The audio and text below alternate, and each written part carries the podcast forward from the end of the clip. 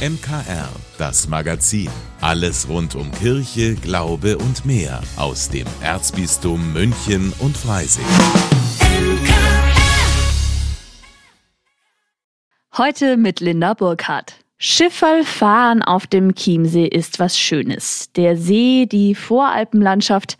Ach ja, die Berufungspastoral im Erzbistum München und Freising hat jetzt Freizeitvergnügen und eine spirituelle Idee verknüpft und eine Wallfahrt auf dem Chiemsee zur Fraueninsel angeboten. Unter dem Motto von allen Sinnen sind knapp 50 Pilger aufgebrochen, um sich zu fragen, was ist eigentlich meine Berufung? Gott gab uns Atem, damit wir leben. Er gab uns Augen, dass wir uns sehen. Pfarrer Klaus Hofstetter und Schwester Erika Wimmer von der Berufungspastoral begleiten die Wallfahrt mit Gesang und Gitarre. Auf der MS Michael unterwegs zur Fraueninsel kommen die Teilnehmer zwischen 19 und 72 Jahren ins Gespräch. Zum Beispiel auch darüber, wie sie ihre eigene Berufung gefunden haben, wie Johanna. Also ich habe Wirtschaftswissenschaften studiert und dann noch englischsprachigen Master und habe dann hinterher, als alles äh, rum war, festgestellt, dass es eigentlich gar nicht mein Weg war. Aber es hat mich im Nachhinein sehr bereichert, weil mich das auch so erstmal in meinen Glauben geführt hat, also auf dem Glaubensweg überhaupt. Von daher würde ich sagen, dass es manchmal auch so Lebensumstände sind, die einen vielleicht auf die Berufung bringen können, die erstmal nach Katastrophe aussehen und nach Scheitern aber wo es dann hilft, einfach einen neuen Blickwinkel einzunehmen. Solche neuen Blickwinkel sind schon ganz nah am Ziel der Wallfahrt, die Berufung mit allen Sinnen zu erspüren. Das bedeutet eben auch zu entdecken, wie mein Glaube aussieht oder einfach, welche Berufung noch auf mich wartet, so Schwester Erika. Wer bin ich jetzt und was kann noch aus mir werden? Es gibt ja dieses schöne Wort, das ist auch ein Sinn vom Hören. Hören, was in mir steckt noch. Gott hat mich berufen, aber das ist nicht ein für alle Mal alles schon zu Ende, sondern da ist noch viel mehr möglich, dass ich immer wieder neu herausgerufen werde in einen neuen Beruf, in eine neue Aufgabe oder auch in der Familie. Dann kommt ein nächstes Kind dazu und es ändert wieder alles. Das hat alles mit Berufung zu tun auch. Berufung ist eben nicht nur Priester werden oder einem Kloster beitreten, sondern hat selbstverständlich auch mit dem alltäglichen Leben zu tun. Und weil auch Sinne wie Riechen und Schmecken nicht zu kurz kommen sollen, gibt's auch Leckeres wie Donuts und Eiskaffee. Auf der Insel im Kloster Frauenwörth steht für die Wallfahrer dann die Begegnung mit Priorin Hanna an. Die Ordensfrau erzählt von den Gebetszeiten im Konvent, von den vielfältigen Aufgaben der Schwestern, um Geld zu verdienen, zum Beispiel in der Buchhandlung oder im Seminarbetrieb. Priorin Hanna freut sich über die Besucher und den Austausch. Weil das auch eine Möglichkeit ist, unbefangen mal so etwas kennenzulernen und nicht gezielt als einzelne Person, oh Gott, ich bin jetzt hier und die meinen, ich, ich will, ich will aber doch gar nicht, ich möchte mir das erste Mal nur anschauen. Ich finde sowas eine wunderbare Gelegenheit, unbefangen das kennenzulernen. Und das in einer Gruppe. Abschließend dann ein Gottesdienst im beinahe tausendjährigen Münster der Insel und damit eine gemeinsame Gelegenheit für die Besinnung. Wo stehe ich mit meiner Berufung? Wie soll es weitergehen? Vom Theologiestudenten bis zum Wortgottesdienstleiter, vom Pfarrgemeinderat bis zur Lektorin, jeder und jede hat einen ganz eigenen Zugang zu dieser Frage. Zurück auf dem Schiff sind Pfarrer Klaus Hofstetter und Schwester Erika sehr zufrieden, denn Veranstaltungen wie diese Wallfahrt sind natürlich auch ein Versuch, hauptamtliche Mitarbeiter für die Kirche zu gewinnen. Aber nicht nur das. Es war auch ein 72-Jähriger hier, der seit zwei Jahren Wortgottesdienstleiter ist, der darin seine Berufung gefunden hat. Das ist was Schönes. Also da geht es weder um Alter noch um hauptberuflich ehrenamtlich.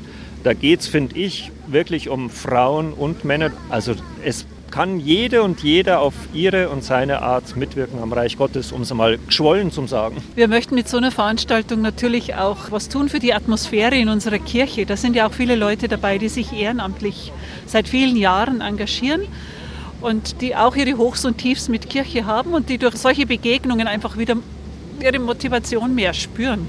Gemeinschaft heißt das Stichwort und die ist für manche das Wichtigste an dieser Wallfahrt. Man lernt sehr nette Leute kennen, die sind alle so auf, auf einer Wellenlänge mit Gleichgesinnten halt, die gleich denken, wo man es jetzt irgendwie nicht irgendwo auch rechtfertigen muss, wie bei manchen anderen halt, ja. Und äh, das ist äh, sehr, sehr, sehr nett gewesen. Also mich hat jetzt eigentlich am meisten beeindruckt, wie die Benediktinerinnen hier ganz konkret in Frauenchiemsee ihre Spiritualität leben und dieses Miteinander von faszinierender Natur oder Schöpfung und geliebter benediktinischer Spiritualität. Ich finde es auch sehr bereichernd, dann von Leuten zu hören, die in ihrer Pfarrei total aktiv sind oder die auch Partnerschaft leben. Das bereichert, glaube ich, immer gegenseitig. Kurz, was ihre Berufung angeht, kommen die Wallfahrer wohl alle ein bisschen verändert nach Hause. Willi Witte für das Münchner Kirchenradio. Hier bei uns im MKR hat sich zwar seit gestern so einiges verändert. Das Magazin gibt's jetzt ja Montag bis Freitag immer von 8 bis 18 Uhr. Aber einiges ist auch geblieben. Zum Beispiel laden wir natürlich weiterhin unsere Kollegen von der Kirchenzeitung ins Studio ein und schauen schon einmal in die neueste Ausgabe rein. Heute mit meinem Kollegen Joachim Burkhardt. Hallo Joachim. Hallo, Servus. Joachim, ähm, was steht denn dieses Mal drin in der Kirchenzeitung? Ja, wir haben uns dieses Mal mit einem Thema befasst, das ganz danach klingt, als würde sich da nie etwas ändern. mit der Volksfrömmigkeit. Okay. Und das heißt, ähm, ändert sich da was oder nicht? Kannst du so viel schon verraten? Naja, also äh, Volksfrömmigkeit klingt zunächst mal nach vielleicht einem alten Mütterlein, das mit dem Rosenkranz irgendwo hinten in der Kirchenbank drin sitzt. Da ist schon auch was dran, aber wir haben herausgefunden, Volksfrömmigkeit hat dann doch auch einige spannende und unerwartete Erscheinungsformen. Da gibt es auch modernere Herangehensweisen. Da ändert sich auch was im Laufe der Zeit. Mhm. Es ist eine, eine spannende Sache. Wir haben uns jedenfalls umgesehen vor Ort, haben zwei Wallfahrtsorte im Erzbistum besucht, Birkenstein und Maria Birnbaum. Und da haben wir mal ganz genau hingeschaut, wie sich dort die Volksfrömmigkeit eigentlich zeigt. Und dann geht's dieses Mal auch noch um den Paragraph 218. Da seid ihr bei den Beratungen des Katholikenrats dabei gewesen. Ja, der Katholikenrat München hat sich dieses sehr spannenden Themas angenommen. Seit die aktuelle Regierung den Koalitionsvertrag unterschrieben hat, wird ja dieser Paragraph immer wieder in Frage gestellt. Mhm. Es gibt immer mehr Politikerinnen und Politiker, die für seine Abschaffung plädieren. Und ja, die Sache ist, wie wir alle wissen, nicht so ganz einfach. Der Katholikenrat hat das nun mal diskutiert, auch mit fachkundiger Hilfe von außen, mit einigen eingeladenen Experten. Und er hat eine Resolution verabschiedet. Was da genau drin steht. Da bitte in die Kirchenzeitung reinschauen. Danke dir, Joachim. Das und mehr gibt's in der neuesten Ausgabe der Münchner Kirchenzeitung zu bekommen, unter anderem in der Buchhandlung Michaelsbund und ganz gemütlich im Abo direkt zu Ihnen nach Hause. Natürlich auch als E-Paper. Alle Infos dazu nochmal unter münchner-kirchenzeitung.de. Extra kurze Arbeitswoche und bei uns im MKR steht ja auch alles unter dem Motto alles neu macht der Mai. Heißt erstmal, unser Magazin gibt's jetzt immer Montag bis Freitag von 8 bis 18 Uhr. Und außerdem haben wir auch eine neue Rubrik. Da schauen wir über die Bistumsgrenzen hinweg. Heute zu meinem Kollegen Armin Berger. Neues aus unseren bayerischen Bistümern. Heute das Bistum Passau. Die Prozession mit Gnadenbild der Aldöttinger Madonna von der Gnadenkapelle in die Basilika St. Anna war der Beginn des traditionellen Festtags Patrona Bavariae am 1. Mai in Altötting. Bischof Bertram Meyer aus Augsburg und Passaus Bischof Stefan Oster eröffneten im Rahmen eines feierlichen Pontifikalamts die Wallfahrtssaison. Diese steht in diesem Jahr unter dem Leitwort Seid gewiss, ich bin bei euch alle Tage bis zur Vollendung der Welt. Altötting ist für mich eine marianische Oase, Schon als Kind bin ich immer wieder hergefahren. Gerade meine Mutter war sehr oft da und dann auch als Schüler. Und auch weiterhin komme ich mindestens einmal im Jahr auch als privater Pilger. Also es ist für mich ein Brunnen, aus dem wir frisches Wasser schöpfen können. Und diejenige, die uns dabei hilft, ist Maria, die Mutter Gottes und die Mutter der Kirche. Bischof Bertram Meyer. Mit Jesus fängt kein sorgenfreies Leben an, stellte Bischof Meyer in Bezug auf das Evangelium zur Hochzeit in Kana in seiner Predigt fest. Er nehme uns die Lasten nicht ab, aber er helfe sie uns zu tragen. Wenn unsere Möglichkeiten ausgeschöpft sind, steht Jesus bereit, betonte der Bischof. Für die Gläubigen ist der Festtag Patrona Bavariae in Aldötting ein fester Termin im Kalender. Wir sind immer am 1. Mai da. Das, und das ist ja die Wallfahrts, der Wallfahrtsbeginn. Ne? Und da geht man einfach das Herz auf, da spürt man, dass Mutter Gottes da ist und das Segen. Wir kommen aus Unterfranken und da war es natürlich selbstverständlich, dass wir heute in die Kirche gehen. Wegen dem Segen haben wir teilgenommen, einem bischöflichen Segen. Den gibt's nicht jede Tage. Der Gnadenort Altötting ist mit rund einer Million Pilger jährlich der größte Marienwallfahrtsort Deutschlands und zählt darüber hinaus zu den größten Marienwallfahrtsorten der Welt, was auch Passausbischof Stefan Oster ein bisschen stolz macht. Altötting ist ein wunderbarer Ort für die Vertiefung des Glaubens, für die Evangelisierung. So viele Menschen kommen hierher, finden Trost, finden, glaube ich, auch Heil für ihre Seele. Ich sage immer, die Mutter Gottes ist die heile Schöpfung. Dort ist heile Welt im besten Sinn des Wortes und Deswegen kommen Menschen hierher und werden gestärkt im Glauben.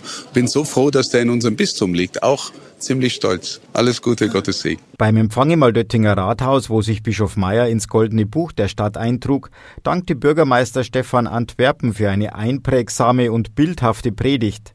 Außerdem zitierte er Bischof Meyer, der bei der Begrüßung angesichts der vollbesetzten Basilika festgestellt hatte, die Kirche lebt hier in Altötting. Armin Berger, katholische Redaktion. Im Kino erwartet die Zuschauer diese Woche eine engagierte Lehrerin, die einen Diebstahl an ihrer Schule aufklären will. Außerdem ein Animationsfilm mit einem Ferkel, das den Alltag einer Familie durcheinander bringt. Mehr dazu jetzt wieder im Filmtipp mit unserem Redakteur Klaus Schlauk und dem katholischen Filmdienst. In der deutschen Produktion Das Lehrerzimmer will eine engagierte Lehrerin an ihrer neuen Schule alles richtig machen und schaltet sich in die Untersuchung eines Diebstahls ein. Das führt allerdings schnell zu einer Reihe von Verwerfungen, die wie in einer klassischen Tragödie immer schlimmer werden. Alle, die jetzt noch hier sind, hören genau zu. Wir würden gerne einen Blick in eure Portemonnaies werfen. Das Ganze ist natürlich freiwillig, aber wer nichts zu verbergen hat, der braucht sich auch keine Sorgen machen. Wer sitzt hier? Oskar sitzt da. Wo ist dein Portemonnaie, Oskar? Ich hab keins. Und das hier? Freunde, wessen Platz ist das? Ich kann Ihre Empörung sehr wohl verstehen, Frau Nowak, aber Sie wissen nicht, wie lange das hier alles schon so geht. Es gibt an unserer Schule leider Leute, die klauen alles, was sie zwischen die Finger kriegen, und zwar einfach so. Wir haben hier eine Null-Toleranz-Politik und das bedeutet, dass wir jeder Kleinigkeit nachgehen. Das Lehrerzimmer ist ein im engen 4 zu 3 Format gefilmtes Drama, das sich ganz auf die von Leonie Benesch gespielte Pädagogin konzentriert. Die Lehrerin scheint sich dabei an ihren moralischen Ansprüchen zu überheben. Der spannungsgeladene, mit subtilem Humor inszenierte Film kreist um Beurteilungen und Verurteilungen in einer sich perfekt wähnenden Gesellschaft, die aber selbst an den eigenen Ansprüchen scheitert. In dem niederländischen Animationsfilm Oink ist ein Mädchen überglücklich, als ihr der nach vielen Jahren wieder aufgetauchte Großvater ein Ferkel zum neunten Geburtstag schenkt. Da seine Mutter sowohl die Rückkehr des Opas wie das muntere, alles andere als stubenreine Jungtier mit wenig Sympathie beäugt, bemüht sich das Mädchen um Vermittlung, muss aber erkennen, dass der Großvater eigene Pläne mit dem Schwein hat. Nun ist es Zeit für mein Geschenk. Bitteschön. Das ist wirklich das allerschönste Geschenk, das ich je bekommen habe. Ja. Oink. Nee, halt, halt, halt. Auf gar keinen Fall. Komm, Mama. Bitte. Okay. Aber es gibt Regeln. Oink ist ein Stop-Motion-Trickfilm mit ausdrucksstarker und sorgfältiger Gestaltung. Dabei setzt der Film auch auf deftige Scherze mit viel Fäkalhumor, vor allem aber auf eine kluge Handlung und differenzierte Figuren. Klaus Schlaug für das MKR. Vielen Dank, dass Sie sich unseren Podcast MKR, das Magazin des Münchner Kirchenradios, angehört haben. Wir freuen uns, wenn Sie unseren Podcast abonnieren und in der Podcast-App Ihrer Wahl bewerten. Am liebsten natürlich mit fünf Sternen. Wir haben auch noch viele andere schöne Podcasts. Diese finden Sie unter münchnerkirchenradio.de und überall, wo es Podcasts gibt. MKR, wir machen Ihren Podcast. MKR, mehr Tiefgang für den Süden.